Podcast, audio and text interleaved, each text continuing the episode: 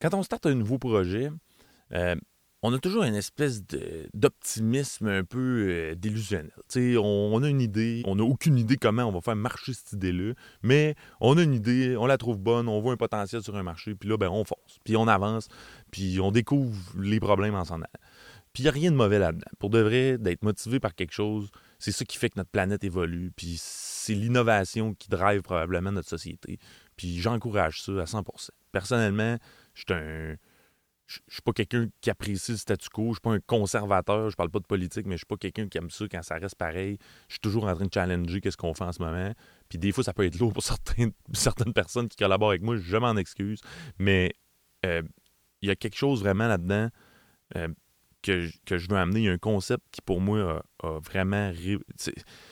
C'est un concept d'influence de base, mais qui est tellement fort, puis ça vaut la peine de se le répéter. Changer ceux qui ne veulent pas changer, c'est impossible. Le premier facteur qui fait qu'on peut avoir de l'influence sur quelqu'un, c'est la volonté de cette personne-là à vouloir changer. Si vous faites face à une situation où vous avez envie d'aider quelqu'un, puis que cette personne-là, il n'y a même pas une once d'elle qui veut faire ces changements-là, vous allez dépenser de l'énergie dans le vide c'est incroyable. Puis c'est pas moi qui invente ça. C'est un concept de base. Quand on veut aider quelqu'un, puis que la personne ne veut pas se faire aider, oubliez ça. Vous allez juste perdre votre temps. Ça va être démotivant pour vous autres. Puis ça va être aussi tannant pour l'autre personne parce qu'elle va être comme Voyons, qu'est-ce Qu'est-ce qu'il veut? Qu'est-ce qu'elle veut, cette personne-là? à toujours être dans. arrête pas de vouloir me gosser. Là. Je, suis bien, moi, dans mes affaires. Je, suis bien dans ma merde. Qu'elle me laisse tranquille. Moi, pendant longtemps, je, consommais trop de toutes les hosties d'affaires que tu peux acheter dans la rue. Puis, mes parents voyaient un potentiel en moi qui était incroyable. Puis, par amour, ben quand je les voyais, ils essayaient de m'accompagner. Ils m'ont toujours supporté, mais mais il essayait de m'influencer. Puis moi, ben, je voulais pas changer. J'étais bien là-dedans. Puis je, me convainquais que euh, euh, ce que je faisais, c'était bon. Puis ça faisait du sens.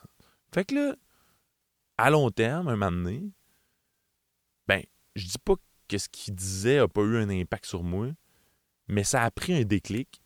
Puis la journée que j'ai décidé de changer, c'était pas parce que mes parents me l'ont dit, c'était parce que moi, en dedans, j'avais décidé qu'il y avait cette once de moi-là qui voulait changer.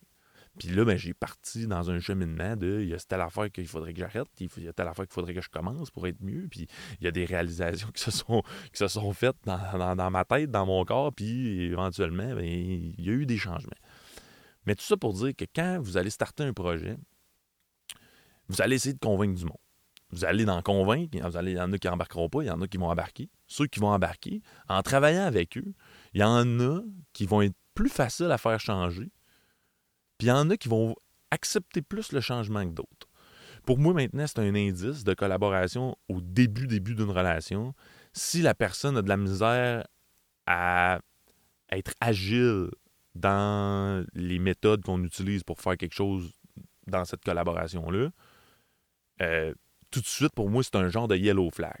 Parce que je sais que la vie nous lance plein de styles d'affaires on n'a jamais aucune idée de qu'est-ce qui va arriver.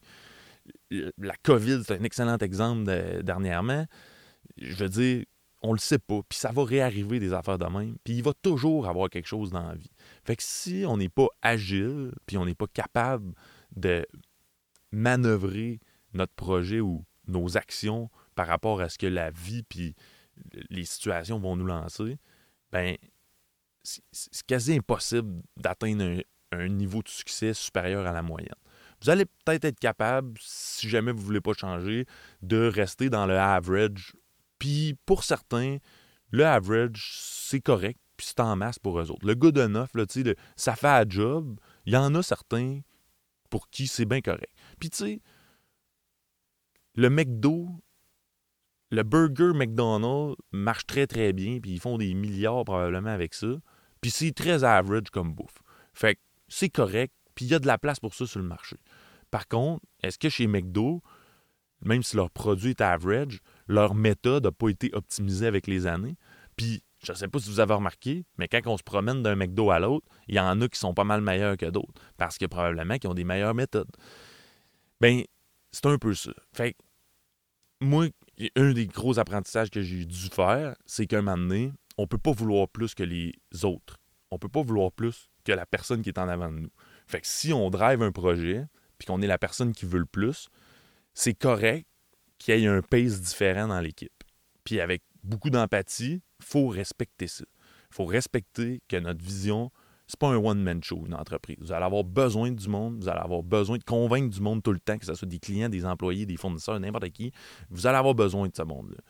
Mais il y a un moment donné une limite, selon moi, qui est acceptable. Si y a des gens qui sont juste toujours dans le statu quo, puis à toutes les fois qu'il faut changer quelque chose, ils sont réfractaires au changement, ben posez-vous la question. Est-ce que c'est trop un gros frein à votre projet?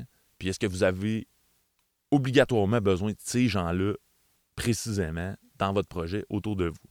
À long terme, ça peut être un méga energy drainer.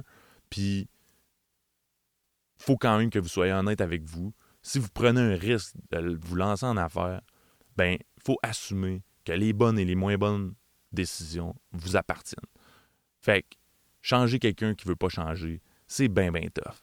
Puis, pour avoir essayé, ça fait juste vous tirer du jus. Puis, en bout de ligne, on prend jamais les décisions assez vite.